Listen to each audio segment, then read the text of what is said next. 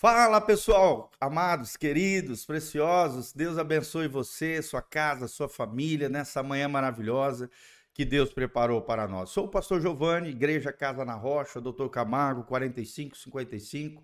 Vem estar conosco aqui todo domingo às 9 horas da manhã, às 19 horas e na quarta-feira às 20 horas nós estamos aqui de braços abertos para te receber. E como sempre fazemos, todas as manhãs, estamos aqui trazendo uma palavra do céu, uma palavra do coração de Deus para o seu coração, para abençoar a sua vida. E desde já eu quero orar pela tua vida, que Deus te abençoe, que Deus te guarde, que Deus faça resplandecer o seu rosto sobre ti, que Deus te encha com a sua paz que você se arrependa dos seus pecados, ande aos pés da cruz, com quebrantamento, humildade, diante do Senhor, para que Deus possa cumprir seus sonhos, planos, projetos, as promessas de Deus possam se realizar sobre a tua vida e Deus faça coisas extraordinárias, incríveis, porque 2023 é o ano do sobrenatural de Deus nas nossas vidas. E nós estamos estudando juntos o Salmo de número 44. Esse já é o terceiro momento do Salmo 44. Estamos já no versículo 18 do Salmo 44. Abra o seu coração e deixe Deus falar com você. Desde já dá um joinha, aperta no sininho, siga o nosso canal PR Giovanni aqui no YouTube. Também temos no podcast, Spotify, né, é, é, Google Podcast. Temos em todas as plataformas principais de áudio é, as, mais de 900 e poucas ministrações disponíveis para você. E no YouTube já temos mais de 1.700 vídeos para abençoar a tua vida, o teu coração, para que você se desenvolva, cresça e floresça no Senhor. Por isso, desde já, deixe seus comentários, da onde você está nos assistindo. E também, meu amado, meu querido, compartilhe esse link através das suas redes sociais para que o máximo de pessoas possam ser abençoadas assim como você. Então, Salmo 44, versículo 18, terceira parte, o tema do Salmo 44 é o Deus do passado está presente. O Deus do passado está presente. Olha o que diz o salmista no versículo 18 do Salmo 44. O nosso coração não voltou atrás, nem os nossos passos se desviaram das tuas veredas. Olha que coisa linda.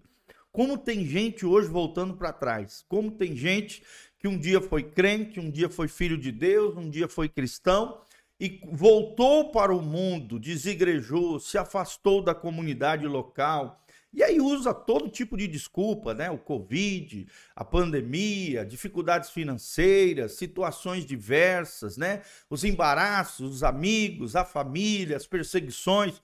Meu irmão, não existe desculpa para abandonar a fé. Quando você abandona a fé, a sua igreja local, a comunhão com os santos de Deus, santos não porque eles são perfeitos, mas são pecadores arrependidos, que pela graça de Deus continuam caminhando aos pés da cruz, aos pés de Jesus. Então o nosso coração não pode voltar atrás, como diz o salmista, nem os nossos passos se desviar das tuas veredas, ou seja, das veredas de Deus, do trilho da salvação, da vida eterna que Jesus oferece para nós. E como tem gente voltando atrás, como tem gente se desviando das coisas de Deus, trocando aquilo que é transitório, aquilo que é passageiro, por aquilo que é eterno. Pelos valores e princípios do reino de Deus, tem trocado muitas vezes tudo isso, tem se desfigurado, se despersonalizado, se desumanizado, se desonrado através de práticas iníquas, pecaminosas, se afastando de Deus, Lembre-se que o pecado gera morte emocional, morte física pode gerar sim. A morte física veio a todos os homens por causa do pecado, morte espiritual, alienação, separação de Deus e morte eterna, que é a pior de todas as mortes, onde aqueles que não se arrependerem, aqueles que viveram uma vida distante de Deus, sem arrependimento, sem reconhecimento da pessoa de Jesus, sem abandonar seus erros e práticas pecaminosas, esses não penitentes, esses impenitentes, esses não arrependidos, infelizmente, trilharão um caminho de morte eterna, o inferno, o lugar terrível que Deus tem preparado para Satanás seus anjos caídos e também para, infelizmente, para aqueles que desprezarem o amor, a graça, as consolações do Espírito Santo e a misericórdia do Senhor revelada na cruz do Calvário. Então não volte atrás, não se desvie das veredas do Senhor. Olha o que diz o 19: ainda que nos quebrantastes num lugar de dragões e nos cobriste com a sombra da morte. Ainda que Deus promova, né, quebrantamento na nossa vida, num lugar de dragões e dragão, dragão sempre é um símbolo de Satanás, né, do inferno. Por mais que o inferno se levante contra você, e Deus permita, através de circunstâncias e situações, que você seja quebrantado nesses levantes do inimigo contra nós, que seriam as tribulações, as provações, as lutas, as dificuldades. Mesmo assim, o Senhor nos cobre e nos protege, nos guarda da sombra da morte. Ele é aquele que nos guarda por mais que nós trilhemos um ambiente hostil, um ambiente barra, um ambiente pesado, um ambiente onde parece que o inferno, os dragões, o inferno, a sombra da morte se levanta contra nós. Deus nos cobre, Deus nos protege, assim como uma galinha, né, com as suas asas protege os seus pintainhos, os seus pintinhos, assim Deus nos cobre com as suas asas graciosas, misericordiosas, nos protegendo da morte, e do dragão, que é Satanás, ou também dragões, assim no plural, pode ser um símbolo dos demônios. Se nós esquecemos o nome de nosso Deus, no versículo 20, e estendemos as nossas mãos para um Deus estranho. Olha só o que o salmista está dizendo. Não faça isso. Não se esqueça do nome do Senhor. Não se esqueça de quem você é filho e quem é o seu pai. Não se esqueça que Deus, o Senhor, o Deus de Abraão, Isaac e Jacó, é o nosso Deus. Muito menos estenda suas mãos no sentido de servir, adorar, idolatrar a um Deus com D minúsculo, um Deus estranho, um Deus pagão, um Deus contrário ao Deus da Bíblia, um Deus contrário ao Deus do Gênesis, do princípio de todas as coisas, da lei mosaica, da graça revelada através de Jesus, o Deus de Abraão, Isaac e Jacó. É o único Deus verdadeiro e todos os demais deuses são deuses com D minúsculo, deuses falsos. Não estenda suas mãos para ele, não sirva a ele, jamais. Olha o que diz o 21. Porventura não esquadrinhará Deus isso?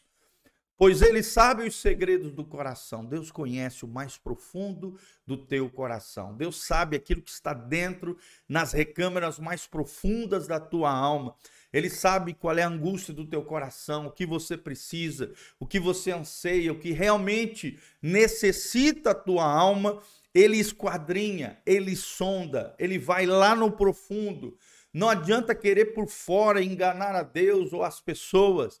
Deus esquadrinha o nosso coração. Deus conhece os ídolos do nosso coração que precisam ser quebrados, destruídos, sejam pessoas, sejam recursos, sejam deuses falsos, seja o, o, a, a, imoralidade, seja o que for que esse mundo oferece de prazeres transitórios, efêmeros, destrutivos. Não, querido, não faça isso. Não troque o Deus verdadeiro, porque Deus conhece os nossos corações e o nosso coração precisa estar totalmente entregue e rendido ao Senhor. Lembre-se, Deus conhece os segredos do coração.